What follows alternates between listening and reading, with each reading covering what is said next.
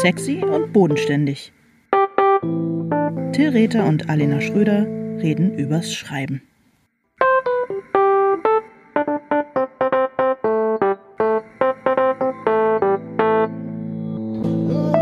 Hallo Alena.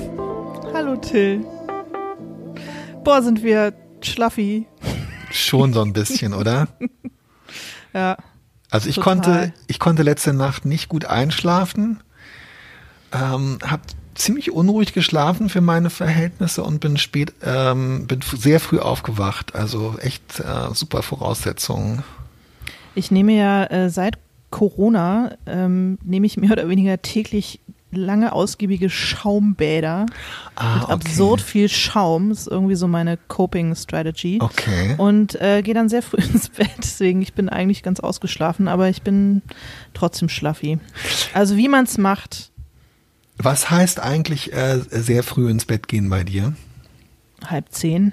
Okay, okay. Schöne, perfekte Zeit, finde ich. Äh, Und tatsächlich, also nicht so, dass man denkt, äh, wenn man um acht ins, sich ins Bett legt, dass man denkt, oh Gott, wenn ich jetzt einschlafe und um elf aufwache, dann wache ich, kann ich nie wieder schlafen. Äh, halb zehn ist wirklich so eine, wo man noch so ein bisschen vor sich hin friemeln kann ähm, und dann das ist eine perfekte Zeit, ja, stimmt. Ja, Echt schön. finde ich auch. Ich bin vor meinen Kindern eingeschlafen. Die haben noch irgendwie rumgekruscht. Das ist ehrlich gesagt bei mir ähm, Standard wahrscheinlich. an äh, ja vier Tagen in der Woche so würde ich sagen, na eher fünf würde ich sagen, ist das so? Ja, Naja, doch bei, bei definitiv.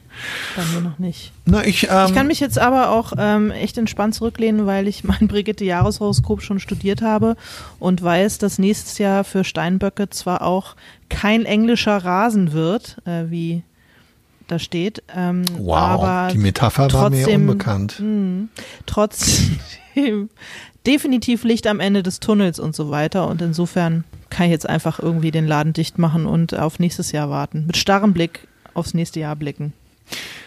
Wann sind bei dir nächstes Jahr besondere ähm, berufliche, jetzt erstmal im beruflichen äh, Job, Rücken privat, erstmal im beruflichen äh, Bereich, wann sind da besondere Ausschläge in irgendeine Richtung zu erwarten laut Brigitte Jahreshoroskop?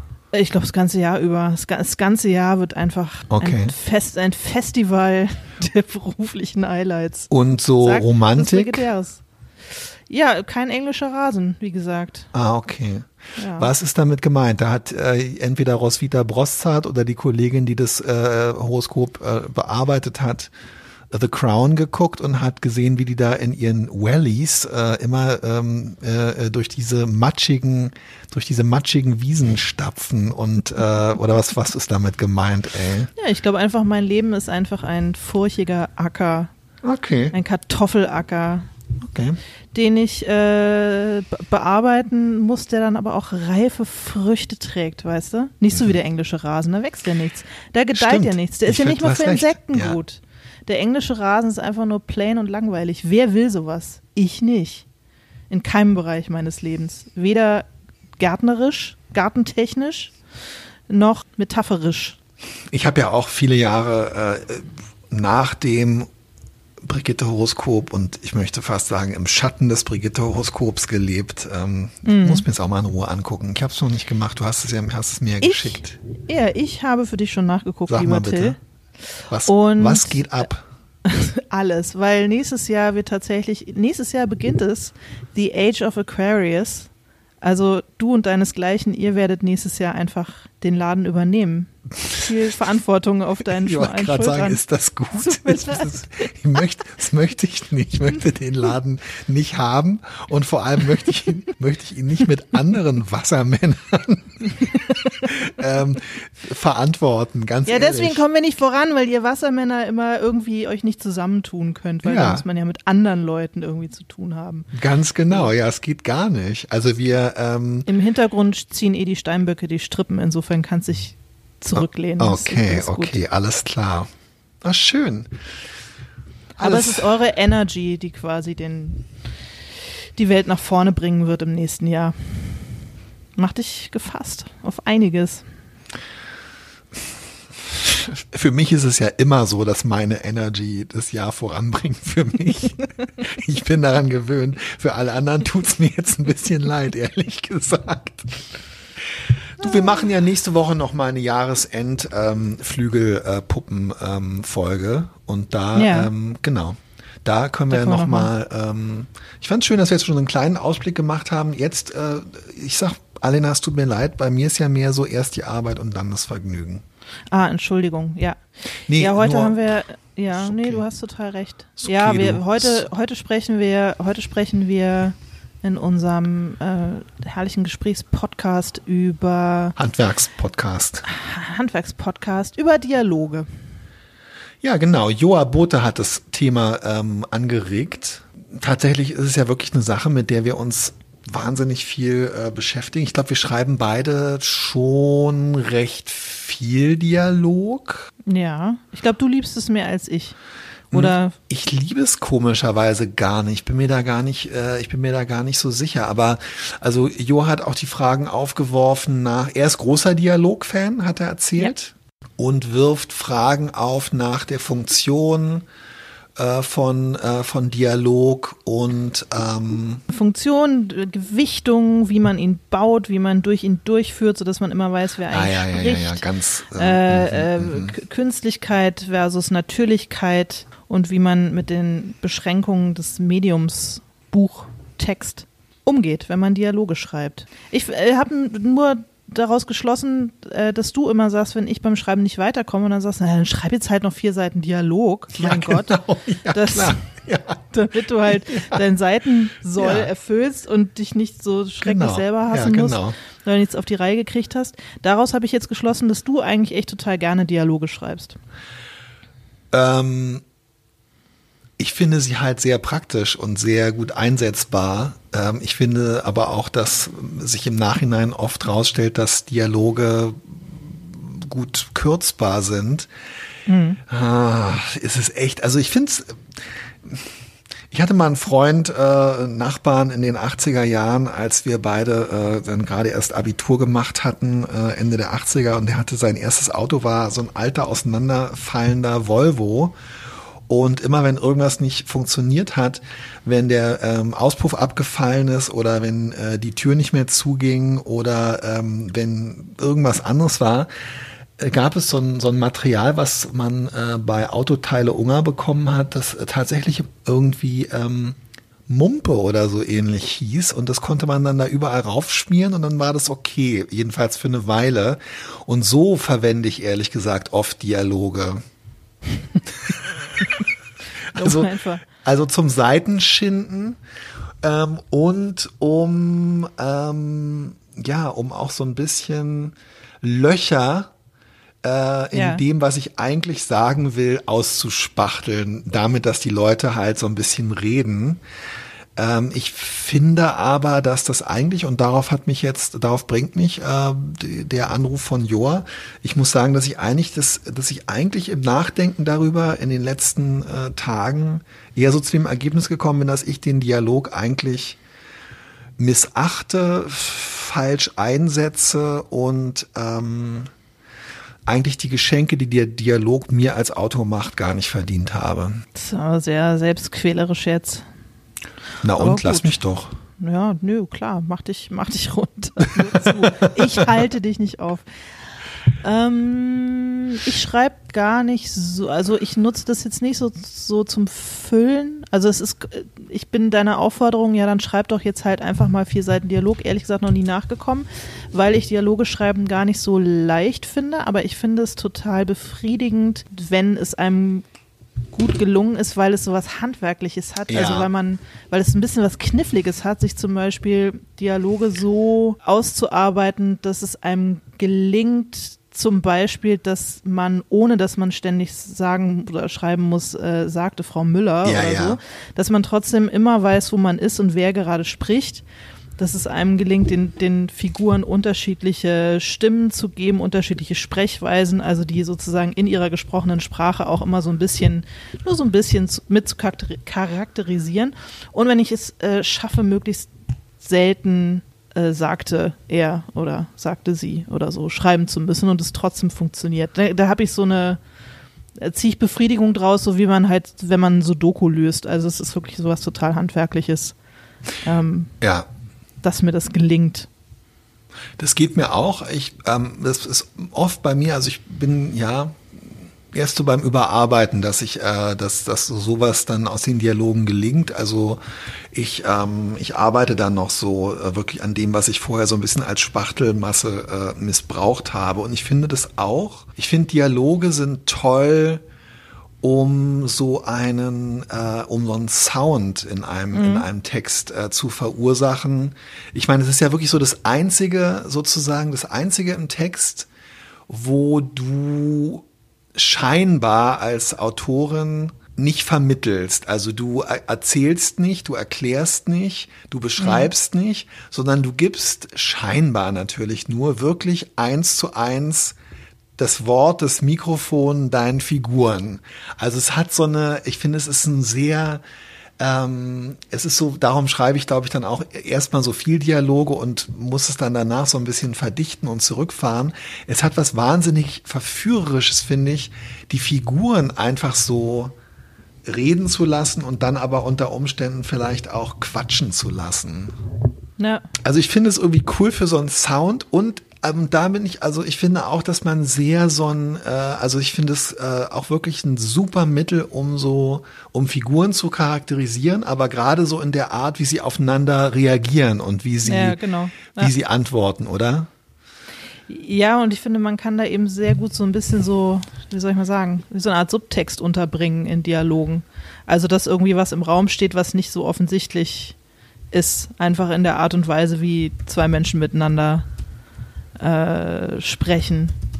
Besser, als wenn man das beschreiben muss, manchmal. Ja, Also total, total. Genau, das gefällt mir eigentlich ganz gut an Dialogen. Wenn es mir gelingt. Ich selber finde jetzt nicht, dass ich so wahnsinnig gut darin bin. Aber wenn es klappt, dann äh, freue ich mich immer besonders darüber. Viel mehr als über eine beso besonders gelungene Landschaftsbeschreibung oder so. Es ist aber schon so, dass, also zum Beispiel der Anfang von ähm, junge Frau am Fenster stehend, Abendlicht, blaues Kleid, der Beginn, es ist ja auch sehr, ähm, wir haben nach dem letzten Podcast, äh, als das Mikrofon schon aus war, uns äh, eigentlich gegenseitig auf die Schulter geklopft und dann in die in die Fresse geschlagen, Nein, so man, äh, weil wir so, du auf sehr poetische und ich hier auf sehr plumpe Weise so wahnsinnig lange Buchtitel für äh, unsere nächsten erscheinenden Bücher gewählt haben. Ja, und es ist einfach unfassbar quälend, es selber immer wieder auszusprechen. Dein Titel ist total wie vor toll, total aber- gerne und ich bin froh. Und ich bin froh, dass äh, der Verlag den so genommen hat, aber ihn selber auszusprechen verursacht mir eine Pein, die ich kaum beschreiben kann. Deswegen schön, dass du es immer machst und mit so viel Liebevolligkeit. Ja, ich, äh, aber du hast mich, ähm, du hast mich dann darauf angesprochen, nachdem ich von den Aufnahmen für bin ich schon depressiv oder ist es noch das Leben erzählt habe und, mich, und, äh, und du mich danach gefragt hast, ob es nicht, ob ich es nicht auch wahnsinnig nervig finde, diesen langen Buchtitel sagen zu müssen. Und es stimmt Ja. total. Auf alle Fälle setzt du ja am Anfang auch gleich, äh, der, du setzt ja gleich die sozusagen die Stimmung und im Grunde genommen auch sowas wie den, ja, jetzt ist nicht der so der, es ist nicht der der Grundkonflikt im Plot, aber die Hauptfigur Hannah ist halt gleich am Anfang äh, ja im Dialog mit ihrer mit ihrer Großmutter. Und du zeigst diese beiden Figuren und die Spannung zwischen ihnen und so. Und sowas geht halt natürlich im äh, ähm, das zeigst du mit ein paar Sätzen und natürlich auch wozu das führt äh, die Aufforderung das zu tun sich mit dem Brief nicht zu beschäftigen zu wollen was auch immer. Aber das ist ja auch ähm, also du fängst im Grunde genommen mit einem mit einem Dialog an was ich sehr cool und sehr gut finde das fällt mir schwer ich fange immer da, ich, am liebsten würde ich damit anfangen, wie jemand aufwacht. Jetzt, wo ich drüber nachdenke, passiert das, glaube ich. Du fängst so relativ häufig damit an, dass jemand irgendwo aufwacht, oder? Total. Ich muss, ich Aus einer tiefen, schweren Bewusstlosigkeit. Irgendwo, niedergeschl irgendwo niedergeschlagen ja, wurde und langsam das Bewusstsein wiedererlangt und denkt, ach du Scheiße, wo bin ich? Wer bin ich? das ist ganz, Was ist ganz hier geschehen? schrecklich. Ja. Wieso? Ist doch total äh, legitim.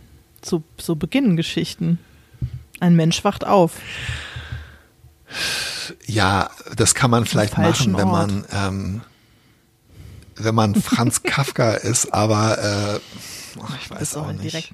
Aber irgendwie, ich weiß nicht, für mich, ähm, ja, also für mich beginnt halt der, für mich beginnt halt äh, jede Geschichte am, jeder Tag, jeder neue Tag ist für mich eine neue Geschichte.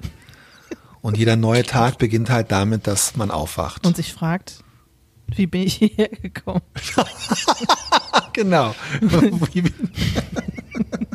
ähm, was, ja, diesen, diesen, äh, wie machst du das mit dem, das ist eine Sache, die ich ganz schwierig finde, wie machst du das mit diesem, den Leuten eine unterschiedliche Sprache oder eine unterschiedliche, ähm, die sprechen ja jetzt nicht alle einen unterschiedlichen Dialekt oder so. Nimmst du dann Nee. so Lieblingswörter, die die haben oder so Sprachfiguren? Wie, wie machst du das?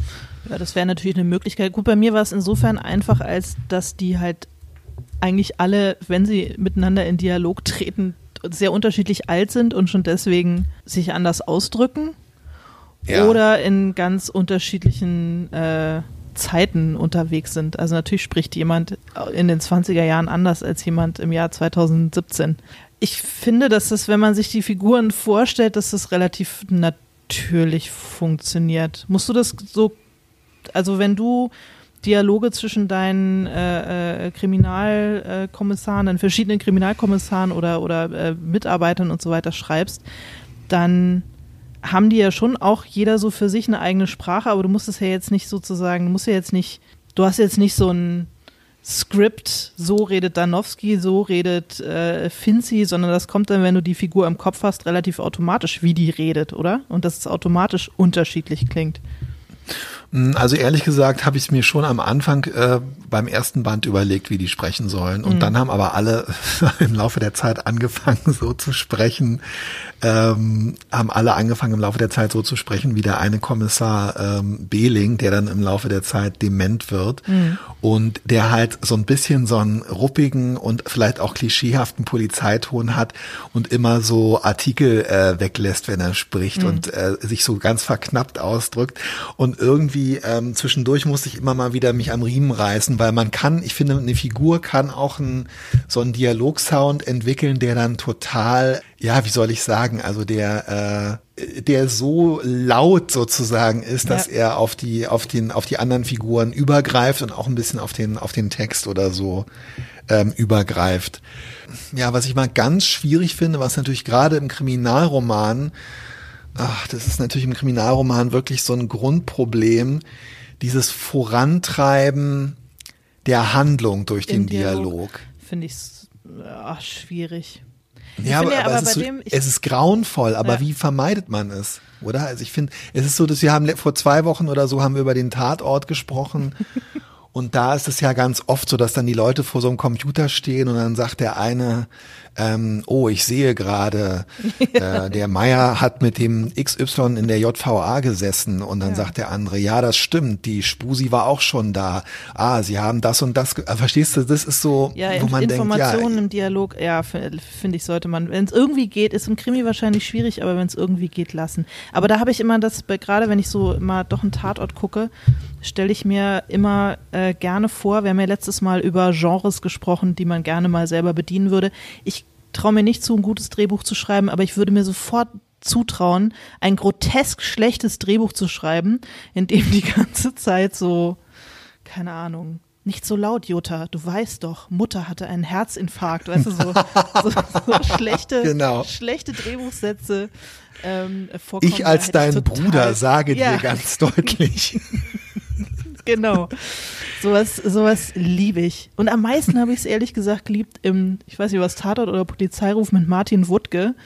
Ähm, mit der, Ja. mit, äh, der Tomalla. Ja, Martin war- Wuttke ist einfach ein wirklich brillanter Theaterschauspieler. Der ist richtig, richtig gut. Und den dabei zu beobachten, wie er so schlechte Drehbuchsätze spricht, aber und man sieht ihm diesen Ekel. Also er, er spielt es, er spricht es, aber man merkt, wie Martin Wuttke, der Schauspieler, denkt, fickt euch alle, ich kriege richtig viel Geld hierfür. Und ja, ich sage jetzt wo waren sie letzte Nacht zwischen 23 und 2 Uhr morgens? Ja, ja. Aber er sagt es auf eine Art und Weise, die dann schon wieder irgendwie cool ist. Fand ich großartig. Und der Mann, der hier eben die Treppe runtergekommen ist, war das ihr Schwager? Oder, ja.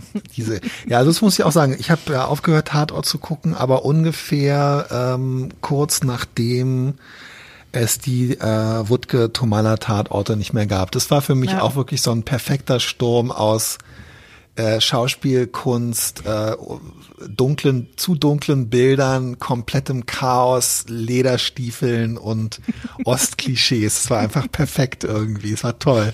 Ja. Was ich, ähm, wo du das jetzt sagst mit diesem, ähm, ja, wo waren sie, äh, wo waren sie äh, le- letzte Nacht zwischen äh, 2.30 Uhr und 4.30 Uhr, um diese Sätze zu vermeiden, also ich muss schon sagen, dass es mir wahnsinnige Freude macht äh, und das ist auch tatsächlich, das ist so super klischeehaft, aber manchmal schreibe ich mir Sachen in, äh, in eins von diesen Notizbüchern, die ich gehört habe, von denen ich gehört habe, dass Leute sie gesagt haben. Also wirklich so total einfach so, ja, so Alltagssätze, wo man halt eigentlich, ja, die so Kunstwerke äh, an sich sind. Ähm, und äh, also ich mag es gerne, sich so zu, um so einen wirklich, äh, wir mögen beide das Wort nicht, aber sich um so einen authentischen Sound zu bemühen. Und ich muss sagen, ich habe einmal bei einer Benefizlesung, das ist glaube ich jetzt tatsächlich fünf Jahre her, genau das war im Herbst 2015, habe ich mit einigen AutorInnen gelesen und einer davon war der ähm, andere, äh, äh, war der, ich wollte ich wollte gerade sagen, der andere Ottenser Autor. Mein Größenwahn ist in ungeahnte Höhen. Eskaliert. Na, es stimmt. Es doch. war dieser Es andere Ottenser doch. Autor, ähm, es war der andere Ottenser Autor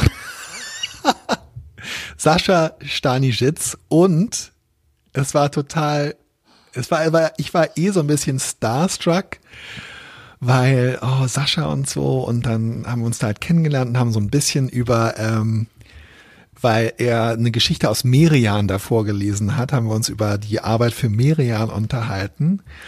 Und ich habe so einen Dialog aus dem Krimi Blutapfel ähm, vorgelesen, in dem Adam Danowski und seine Familie am Abendbrottisch sitzen und über Streuobstwiesen sich unterhalten.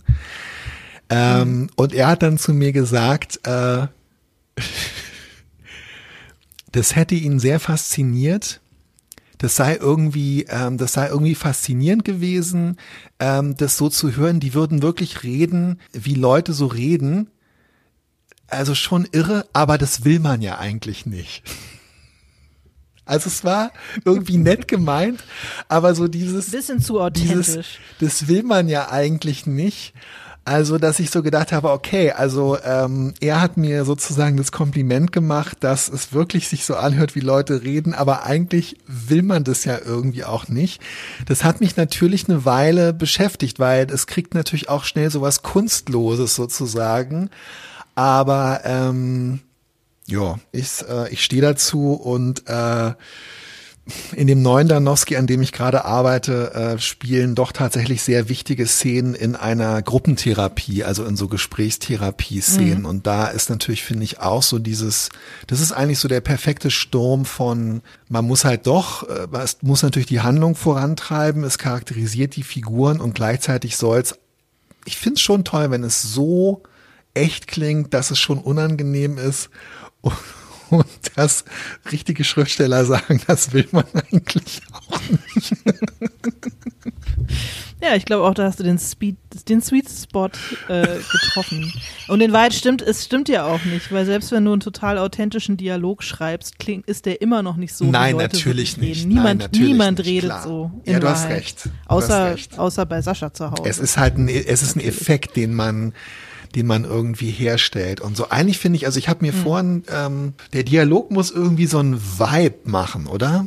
Schrecklich, das Wort kann ich auch nicht aussprechen. Ich kann gar keine Fremdsprachen und benutze ständig irgendwelche. Was, was, verstehst du, was ich mit Vibe, verstehst du, was ich mit Vibe meine? Ich würde es immer französisch aussprechen. Vibe. Vibe. Vibe. Der. Une Vibe. Also diese, ach, du würdest einen Accent aigu noch ähm, setzen Ja, ich weiß, was ein okay. Vibe ist, danke. Erklär mal nochmal genauer. Nee, ich weiß nicht, ich weiß, dass du weißt, was ein Vibe ist, aber ich wollte wissen, ob du weißt, was ich damit meine. Das ist, dass der, dass der Dialog halt im Idealfall keine Informationen transportiert, aber mit so eine, irgendwie so die, die, die Stimmung der Geschichte und die Figuren ähm, in ihrer, in ihrer, in ihrem Kern irgendwie so auf so leichte Art absolut. schwingen lässt. Das, Bin das total meine ich deiner damit. Meinung. Naja, und Subtext. Das, oder das meine ich vielleicht mit Subtext. So das, was unter der Oberfläche irgendwie Ah, okay, liegt, ich ja, finde, das ja. kann man total gut im Dialog. Also so wie du, wie du sagst, dass man aus dem Dialog zwischen Anna und ihrer Großmutter natürlich irgendwie nicht den kompletten Konflikt, aber doch so den den wichtigsten, ein paar der wichtigsten Grundkonflikte doch schon mal so angerissen bekommt, obwohl die sich ja eigentlich relativ normal unterhalten. Ja, Das- als sie dann zu ihr, als sie dann zu ihr sagt, ähm, Großmutter, ich ähm, es. Warum äh, hast du so große Augen? Genau. da weiß man schon, oh oh, Gefahrenverzug. Ja, und wie dann die Großmutter sagt, damit ich ähm, sie besser vor der Vergangenheit verschließen kann. Genau. Da ahnt man dann schon so ein bisschen, mhm, Jetzt geht's los. Weißt du, was ich auch immer geil finde im Tatortzeug? Äh, äh, äh, Schweiß es ist, ab. es ist wirklich der Tatort-Hass-Podcast. Ja, ist. Das ist ja wirklich sorry für alle Menschen, die das gerne gucken oder, oder auch Drehbücher dafür schreiben oder wie auch und immer. wir gucken wirklich auch viel Müll, muss man wirklich mal ganz klar absolut. sagen. Aber was ich ganz besonders liebe, was ich auch, glaube ich, dann immer machen würde in meinem Trash, in meinem Trash ähm, äh, D- Drehbuch, wäre, dass Leute im Präteritum sprechen. Das liebe ich auch. Oh. Also, wo waren Sie letzte Nacht? Ja, ich ging, ich ging wie jeden Abend in die, meine Lieblingskneipe. Ich sprach mit niemandem, außer mit der Wirtin. Ich trank Niemand- drei, vier Bier. Ja. Mm, Es gibt auch, es gibt ja tatsächlich, ich möchte hier niemanden persönlich äh, irgendwie angreifen oder vorführen. Es gibt ja auch doch äh, zum Beispiel in den sozialen Medien, äh, gerade auf Twitter, wo man immer noch so ein bisschen Zeichen sparen muss, da gibt's ja auch Leute, die im Präteritum äh, äh, darüber schreiben, ich las dieses Buch, wo man auch mal so ein bisschen denkt, oh, bin ich hier im Tatort oder warum äh, Das ist mir noch nie aufgefallen. Muss man darauf achten? Muss man darauf achten. Okay, ja, mache ich. ist, Aber da würde ich äh, dann auch immer noch unterstellen, es ist einfach, um halt Zeichen zu sparen. Nicht jeder kann sich so gut kurz fassen wie ich. Ich muss, akzeptiere ich einfach. Das ist für mich kein, kein Dealbreaker. Du kannst dich gut kurz fassen, das stimmt. Das ist leider was, was ich wirklich überhaupt nicht kann. Wie löst du das Problem? Ähm, du hast am Anfang schon gesagt, du schreibst nicht so gern so, also du bist schon froh, wenn du dann ähm, nicht so oft äh, sagte sie, sagte er schreibt. Da habe ich ja überhaupt kein Problem damit. Das ist, glaube ich, sicherlich auch das bei mir am meist rausgestrichene äh, Wort. Ähm, zwei Fragen. Benutzt du, erst jetzt kommt die erste, die zweite kommt danach.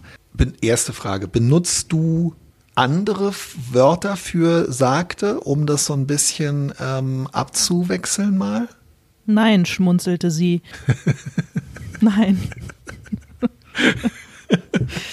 Nein, mache ich nicht. Ich, wenn ich es benutze, dann sagte Okay. sagte sie oder sagte er.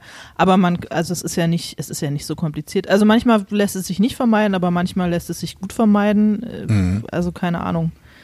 Wenn man äh, den Satz hinschreibt, den die Person sagt, und dann würde man, sagte sie und keine Ahnung, ähm, schmiss den Teller an die Wand, kann man auch den Satz hinschreiben und dann weitermachen mit, sie schmiss den Teller an die Wand. Und schon hat man sich das Sagte gespart. Also Ja, das stimmt, Finde ich- total. finde ich, äh, weiß man immer noch, wer gerade gesprochen hat und ähm, muss das einfach nicht so oft wiederholen, aber ja, das finde ich nicht so kompliziert. Machst du das? Schmunzelst du in deinen Texten? Lachen deine Protagonisten? Naja, ich, also ich glaube, da sind wir Sätze. beide, da sind wir, glaube ich, beide äh, einfach vorbeschädigt oder voreingestellt, je nachdem, wie man das nimmt. Das ist, glaube ich, wirklich das einzige oder das erste und dann nochmal am Ende das letzte, was einen auf den gängigen Journalistenschulen ausgetrieben wird, oder? Also dass äh, dieses, dass man halt auf keinen Fall in einem journalistischen Porträttext oder auch sonst Also es ist ja nun wirklich, egal ob das Wolf Schneider oder in unserem Fall Jürgen Frohner war, man schreibt halt nicht so und so, lächelte er, schmunzelte er, lachte ja. er. Ich meine aber in der Schule wäre es noch, also so damals so, da wurde man schon noch eher animiert, sich äh, möglichst abwechslungsreich. Genau, genau. Im Aufsatz schreiben. Da war ja, Wortwiederholung, genau. war unter Umständen wirklich so Punktabzug, genau. Und äh, später hieß es auf der Journalistenschule dann ja eher Mut zur Wiederholung. Ja. Und ich bin nicht mutig in vielen Dingen, aber da bin ich, muss ich echt sagen, also Wortwiederholung never change a, a halbwegs funktionierende Wort. Warum? Ja. Und ähm, nee, also lachen, spunzeln, äh, kichern, ähm, irgendwelche Wörter, nee. Super äh, entlastend in Wahrheit auch, weil man kann sich seine Kreativität dann echt für andere Sachen aussparen und kann an dem Punkt einfach bisschen, sagen, genau, ja, genau, kann einfach sagen, ich muss mir kein besseres Wort für sagte eher äh, für sagen ausdenken, weil sagen ist echt good enough. Immer. Und sag mal, dieses, ähm, benutzt du Adverbien? Also dann sozusagen sagte er gequält, ähm, sagte sie leise oder so. Das mache ich schon ganz gerne, weil ich da immer das Gefühl habe, dass man wirklich dem sozusagen dem Gesagten nochmal so eine dritte Dimension geben kann, sozusagen. Ja, das mache ich auch. Ich eigentlich, ja, doch, das mache ich schon auch. Wenn es nicht eh aus dem, aus dem, was gesagt wird, klar ist.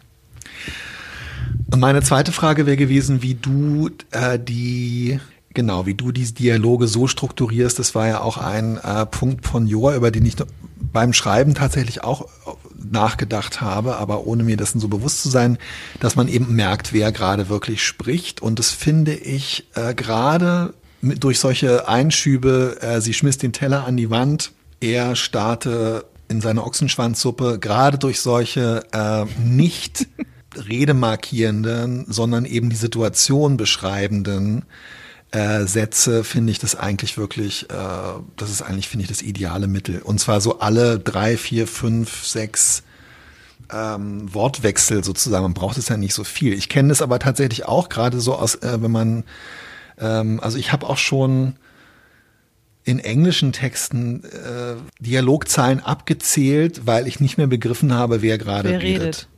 Ja, ich, also ich finde dann, wenn man durcheinander kommt, dann ist der Dialog zu lang. Dann lohnt es ja. sich da mal wieder irgendwie einen Absatz, irgendwas anderes Total. zu schreiben. Das stimmt dann kann auch, man, ja. um, um sich wieder zu orientieren, wo sind wir hier eigentlich gerade, ne? dann wacht man wieder auf und fragt sich, wo bin ich?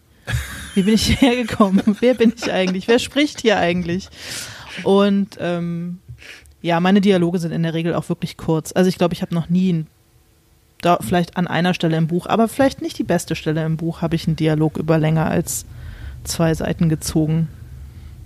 Mhm, ich frage mich auch gerade, also ja, ich, bei mir ist es schon manchmal fast eine Seite oder so, aber ich glaube, zwei Seiten Dialog hast du nicht so lange. Das, das kommt einem vielleicht nee, durchgehen, so vor nee, wahrscheinlich, so. nee, wahrscheinlich nicht. Aber ich, also meine Dialoge sind in der Regel eher kurz. Wer natürlich eine absolute Meisterin der Dialoge ist, ist, ähm, man kann ihren Namen gar nicht oft genug preisend erwähnen, ist unsere Freundin Simone Buchholz in ihren Kriminalromanen. Ja, aber auch eben da ähm, bahnbrechende Erkenntnis von mir, nicht durch die Masse, sondern durch die, durch die Verdichtung und durch die Zuspitzung. Ja. Also ja. die Leute bei Simone, äh, die Figuren sprechen ja im Grunde genommen schon fast äh, in in Epigrammen oder in, äh, äh, in, in so wirklich so Hollywood One-Liners oder so.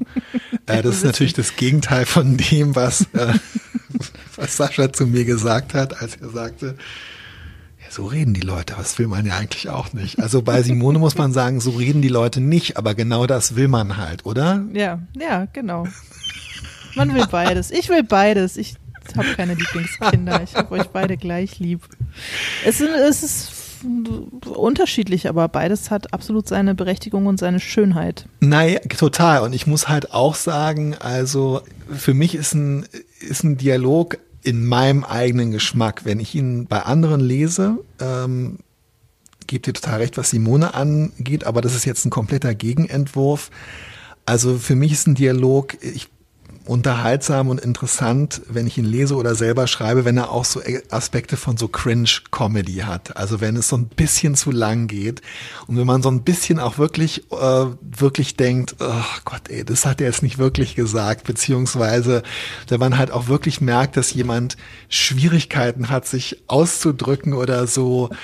Ähm, und wenn jemand einfach auch mal eine Stille aushält oder so, Adam Danowski, ja. der Kommissar zum Beispiel in dieser Krimireihe, das ist jemand, der nicht die Dialoge mit anderen Leuten sehr viel einfacher macht, sondern der wirklich auch in diesen Cringe irgendwie so reingeht. Entweder indem er ihn selber verursacht oder indem er ihn irgendwie so ein bisschen grausam aushält. Und äh, das mag ich auch schon, ehrlich gesagt, ganz gern leiden. Also ohne mich jetzt da loben zu wollen als einen der Ottenser du hast Dich ja, du hast dich ja heute schon selber niedergemacht, jetzt darfst du dich auch loben. Ich ähm, mag, deswegen bin ich vielleicht am Ende doch auch eher eine Freundin des vermeintlich authentischen Dialogs. Ich mag, wenn ich dazu äh, eine Stimme höre beim Lesen. Und ah, das gelingt natürlich, das gelingt natürlich besser, wenn, ähm, wenn jemand so spricht, wie Leute mehr oder weniger sprechen. Hörst du tatsächlich Stimmen beim, beim Lesen, ja? Ich höre Stimmen beim Lesen, ja. Ja. Nicht immer, aber ich manchmal seh, schon. Ich sehe nur Bilder. Ich höre hör überhaupt keinen kein Sound oder so. Ich, nee, doch, ich höre schon. Also Sie, in meinem Kopf natürlich. Ja, ja, klar. Ist, äh, danke für die, für die Erklärung, ja. Ähm, Keine Ahnung, wo du deine Bilder siehst. ich sehe ich seh die in, äh, in, Realität. Ich wach dann auf und frage mich, wo bin ich? Wo bin ich eigentlich, ja. Nee, sag mal, und äh, siehst du, siehst du irgendwelche Bilder? Siehst du so, ähm, siehst du Landschaften, siehst du Wohnungen, siehst du Dinge? Nee, Landschaften, Landschaften zum Beispiel sehe ich nicht. Deswegen überspringe ich Landschaftsbeschreibungen auch oft, weil sich das bei mir überhaupt nicht übersetzt in irgendein Bild. Okay, okay. Das ist bei mir so ähnlich, aber je weniger irgendwas beschrieben wird, desto mehr, ähm, desto mehr sehe ich ein. Ja. Doch, ja, muss ich ja, sagen. Doch, doch, doch, doch, verstehe. Ich finde, es ist immer, wenn man wie so, so einen Spot auf irgendwas wirft. Genau, Und man braucht so einen so einen ich Anker, nicht das oder? Ganze äh, drumherum. Mir reichen echt so, mir reichen echt so ein paar sehr präzise, ja, eben wie so, wie so Spots. Und dann, wenn, wenn die gut gemacht sind, dann habe ich genug Atmosphäre und genug Surrounding, um irgendwie ein Bild für mich entstehen zu lassen. Wie das hast stimmt. du eigentlich bei ähm, TS, wie wir es jetzt nur noch nennen, weil der Titel so entsetzlich lang ist, Treue Seelen, ähm, wie hast du da, hast du Spaß daran gehabt oder hast du versucht, dich zu bremsen, da so 80er Jahre Sprache und Vokabeln und so unterzubringen? Ich habe mich total ähm, dagegen mit Händen und Füßen gewehrt, möchte ich fast sagen. Also ich habe, es kam ähm, letztes Jahr äh, oder war es sogar Anfang diesen Jahres, nee, es war voriges Jahr, ist tatsächlich, ich glaube, das war, war das im Duden Verlag oder im ähm, Langenscheid Verlag. Ach, es wäre schön, wenn ich gute Sachen sagen könnte, wenn ich spreche. Ist ein Buch von Hans Hütt über ähm, 80er Jahre Sprache erschienen. Mhm. Und das habe ich studiert und hab dann aber, also da waren jetzt weniger so Redewendungen drin, da stehen halt eher so Sachen dann auch tatsächlich drin wie Waldsterben oder ich weiß nicht, ob Fanta Jojo drin steht, aber so in dem Stil. Ja. Aber nee, ich habe das eigentlich total vermieden. Für mich war eher wirklich ein großes Problem, ähm, der, äh, der Dialekt, beziehungsweise das Berlinische äh, gilt ja nicht als Dialekt, sondern einfach als äh, Idiom. Als Idiom. Ah, ich wollte es gerade als kaputte Art äh, vor sich hin zu äh, labern. Was ist der Unterschied zwischen einem Idiom und einem Dialekt? Du hast es gerade hier so reingeworfen. Ich dachte jetzt, ähm, ja, find es doch mal raus, Tilk. Ja. Keine Ahnung. Idiom klingt irgendwie besser. Dialekt klingt irgendwie stärker. Idiom klingt mehr wie so eine Einfärbung, weißt du? So dass ja, man hört, genau. wo jemand herkommt, aber es ist jetzt, Dialekt ist ja schon so, dass man das in, oft nicht verstehen kann als Außenstehender. Ja, und das fand ich, also das ist natürlich eine Sache, das ist auch ein bisschen schwierig, glaube ich, weil niemand, der das Buch bearbeitet oder ähm, gelesen hat äh, vor professionellem Hintergrund, äh, aus Berlin stammt und das also wirklich auch mal so abgleichen kann. Mhm. Und ich bin, also die Lekt äh, Katharina Rottenbacher, die ähm, Lektorin hat dann auch, es gibt mm, ja, das ist, wird auch nicht einheitlich Berlinert. Figuren Berlinern halt nicht die ganze Zeit und mir ist dann halt auch irgendwie aufgefallen, das ist, glaube ich, auch ein Unterschied. Also ich glaube, wenn man einen Satz im Dialekt anfängt, spricht man ihn wahrscheinlich auch im Dialekt äh, zu Ende, weil halt wirklich mhm. so ein richtiger bajuwarischer oder schwäbischer Dialekt ist halt wie eine eigene Sprache mit einer eigenen Grammatik, äh, während das Berlinische eher so ein bisschen so eine Attitüde und eine, auch eine Geisteshaltung und so ein Abschliff irgendwie von Sprachgewohnheiten ähm, also das ja. ist eigentlich so ein bisschen so ein Chaos dadurch entstanden und das hat mir, ähm, das hat mir irgendwie Freude gemacht. Aber du hast es doch gelesen, haben dich, äh, hat dir, fandst du, dass der 80er Jahres Sound drin war oder dass es zu viel war oder so? Ja, Sagte jetzt wo du sagst, nervös. ich fand schon, es, ist, es war echt zu viel. Nein, natürlich nicht. Quatsch. Nee, wieso? Es war eine ernst gemeinte Frage. Ja, ja schon klar. Ich würde da schon ähm, noch rankommen an die Druckwalzen. Und das eine oder andere nee. Affentitten naja. raus, äh, rauskratzen. ich überlege, also ich, ich meine mich zu erinnern, dass schon so, also spärlich, aber doch hier und da halt so, dass du bestimmte Begriffe verwendet hast, die das halt ganz klar in den 80ern. Ja. Also sowas wie Affentitten geil, aber vielleicht, vielleicht auch nicht. Vielleicht habe ich, ich weiß es nicht. Keine Ahnung. Weißt du, was mir aufgefallen ist bei meinem eigenen Buch und zwar erst hinterher? Es gibt zwei Figuren in meinem Buch, die ein bisschen Berlinern, also jetzt ja. auch nicht so stark, aber so ein, ja. so ein bisschen so anklingen lassen. Und mir ist erst hinterher aufgefallen, dass ich das, glaube ich, gemacht habe, unbewusst, um so ein bisschen so ein bestimmtes Milieu zu kennzeichnen. Und äh, ein bisschen schäme ich mich dafür, wenn ich mal ehrlich sein soll. Kannst du das verstehen?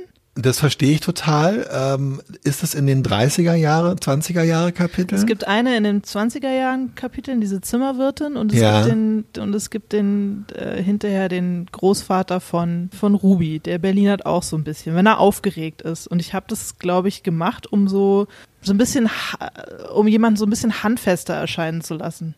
Total. Das habe ich, also das habe ich ähm, ich habe das äh, tatsächlich auch gemacht, um, äh, also bei mir äh, ist es ja die, äh, wer ziemlich äh, chaotisch vor sich hin Berlinert, ist die ähm, Laborantin ähm, Sonja Dobrowolski und die, mhm. äh, ich habe das ist durchaus schon, das habe ich aber ehrlich gesagt relativ bewusst eingesetzt, um sie, um so eine bestimmte Herkunft auch zu zu signalisieren, weil es eben aber auch in West-Berlin so ganz, ganz, ganz klar kodiert war in den, in den ja. 80er Jahren. Also wer was auf sich gehalten hat, hat halt einfach nicht Berliner. Das war wirklich so ein, ähm, so ein Zeichen von, von sozialem Aufstiegswillen nicht zu äh, Berlinern und ihr ist es halt scheißegal. Ihr ist es egal, dass sie dadurch mhm. irgendwie markiert wird, aber natürlich markiere ich sie dadurch irgendwie auch selbst, ja. Aber das hast du sozusagen, hast du dir vorher bewusst so ausgedacht, weil mir, ich habe das nicht bewusst gemacht, das, das ist mir hinterher aufgegangen, okay. warum ich das mhm. gemacht habe und da dachte ich, ah, okay,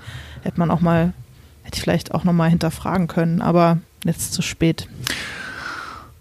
Nee, lass doch, verschieb doch das Buch einfach nochmal. Stimmt, ja. Pff, nicht. Ich bin ja auch geübt darin. Ich glaube, unsere Bücher erscheinen nie. Ehrlich gesagt, ich spreche es jetzt, ich spreche jetzt hier einfach mal aus. Also es ist einfach, äh, das ist alles, was soll's.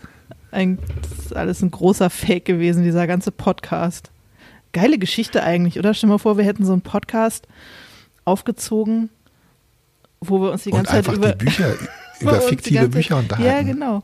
Und die ganze Zeit uns über unsere Bücher ausgetauscht und das stimmt alles gar nicht. Ich finde es total genial. Ja. Meinst du, lass uns haben, die zurückziehen. Hm? Lass uns? Lass uns, die, lass uns die Bücher zurückziehen. genau, einfach für diese Story. Meinst du, wir haben die Frage von Joa ähm, abschließend geklärt?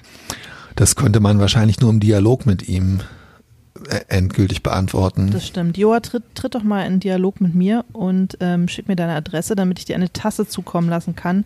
Ich muss aber dazu sagen, das schaffe ich nicht mehr vor Weihnachten, weil die Schlangen vor unserem kleinen Postkiosk gehen dreimal um den Block und bei aller Liebe ähm, schaffe ich erst nach Weihnachten. Zwischen den Jahren. Da habe ich Zeit. Hören Sie auf. Hören Sie auf.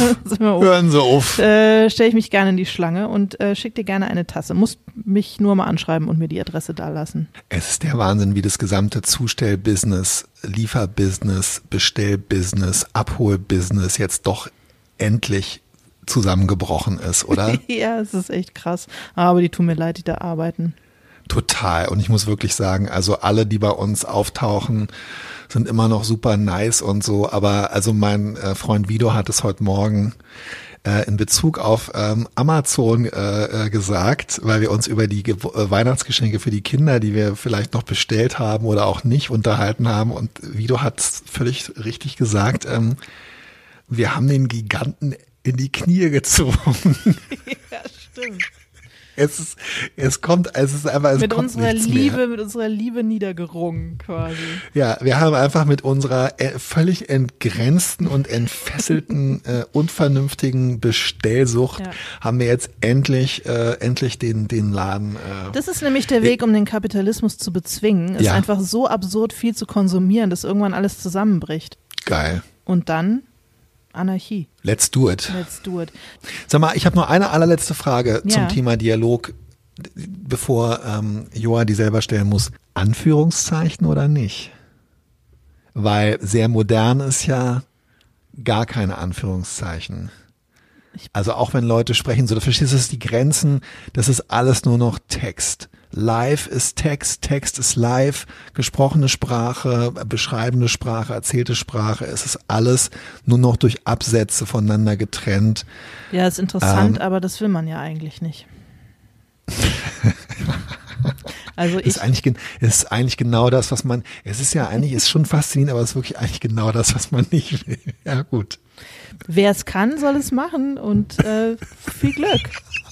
Ich kann es nicht. Deswegen- Wir lesen es nicht.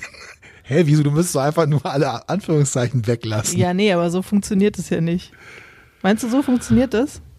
Klar. Ah, ich weiß nicht, ich weiß nicht. Anführungszeichen sind halt für meine Begriffe in jeder Form, egal ob so von oben reingekommert oder so, ab- so, so pfeilförmig von der Seite, sie sind halt wahnsinnig hässlich. Findest du? Ja. Gänsefüßchen? Findest du hässlich?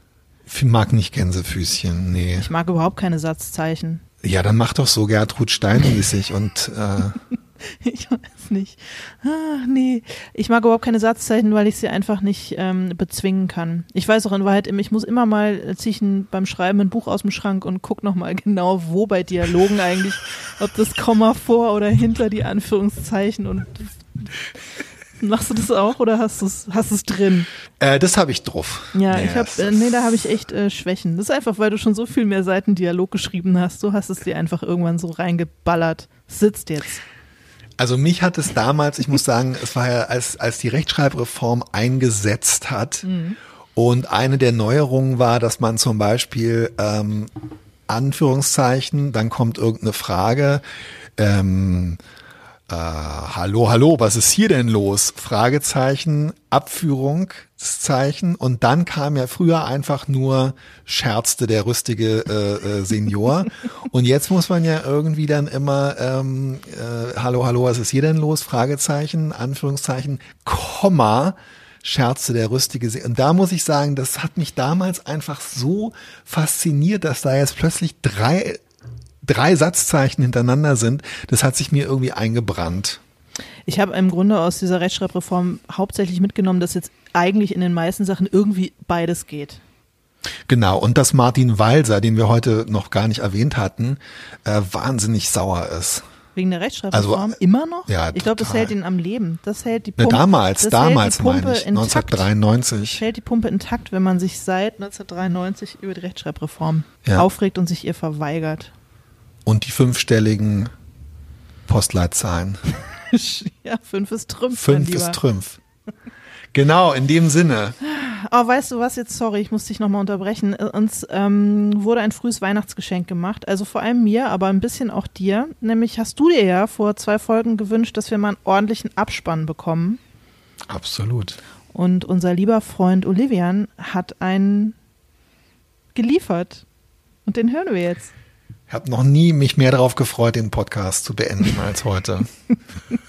Tschüss, Till. Frohe Weihnachten. Frohe Weihnachten. Tschüss. Tschüss.